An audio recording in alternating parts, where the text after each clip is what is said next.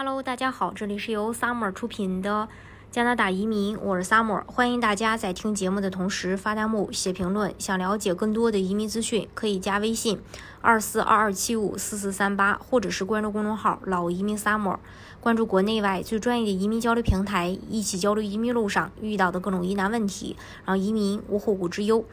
呃，加拿大作为移民大国，每年都有数以千计的工作签证颁发给。各技能、各领域的申请人是什么让加拿大成为寻找工作的热门之地？除了全民免费医保之外，在加拿大工作可以享受优越的工作福利，这一点也十分吸引人。下面呢，就让我们带大家看看在加拿大工作可以就是有哪些这个工作福利。工作福利的话，首先就是失业保险。在加拿大就业最重要的好处之一就是你可以获得失业保险，这是加拿大所有工人的一个标准福利。呃，拥有失业保险意味着，如果由于不可控的原因而失去工作，你将可以获得部分的金钱补贴。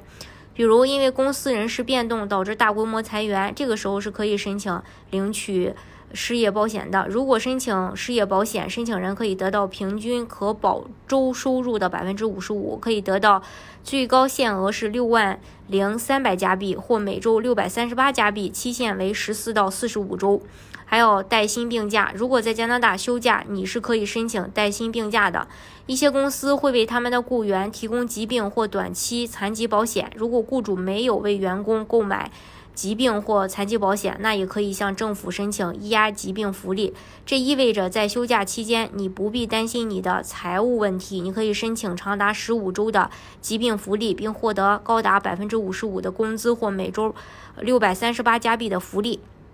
还有家庭和护理福利，在加拿大，你的家庭有需要你时，导致你无法分身的时候，你可以获得福利，比如怀孕期间以及生产后的产假与陪产假福利。还有呢，就是产妇的福利，最长是呃十五周，就持续十五周，标准工资的百分之五十五，每周最多可以收取六百三十八加币。还有父母常规的福利，最长持续四十周，由于父母之间共享。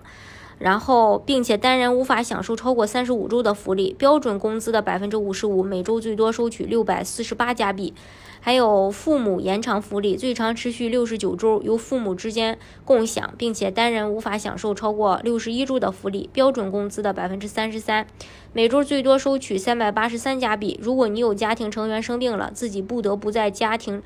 嗯，在家呢照顾他们，因而无法顾全工作的话，是可以申请一份补助为常规工资百分之五十五的，每周最多六百三十八加币的福利。即使你们不是法律意义上的家人，但只要你能附上一份法律代表的证明信，证明你们之间是被人嗯。是被认为是家人的关系，就能申请该福利。还有加拿大养老保险时一项标准的工作福利，是为了确保六十岁以上的人能够在退休后不为钱发愁而设置的。在退休时，只要你至少做了一次有效的交款，你就可以在你的余生中获得一部分收入。如果养老金领取者在六十五岁时提出申请，每月平均的退休养老金是七百二十七点六一加币。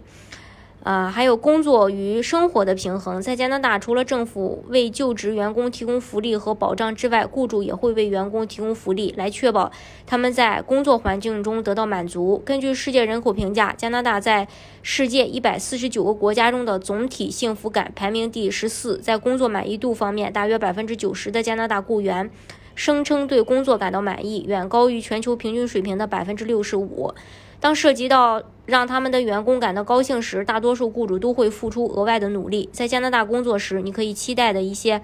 额外福利有额外的医疗保健福利，不包括在加拿大全民免费医疗内的牙呃牙医保险、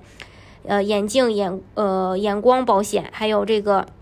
人寿保险等等，还有灵活的工作时间、额外的假日津贴、健身房的会员、培训和发展儿童保育设施。还有家人的福利，在加拿大持工签的海外劳工，除了自己可以享受上述福利之外，自己的配偶与子女也是可以享受许多福利的。配偶的开放式工签，海外劳工的配偶可以申请开放式工签。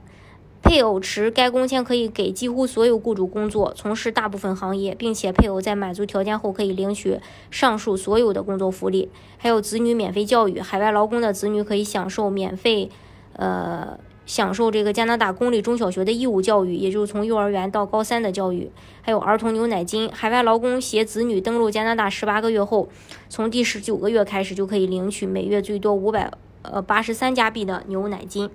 这是关于呃这个在加拿大工作的人的一些福利。大家如果想具体去了解加拿大移民政策的话呢，可以加微信二四二二七五四四三八，或者是关注公众号“老移民 summer”。关注国内外最专业的移民交流平台，一起交流移民路上遇到的各种疑难问题，让移民无后顾之忧。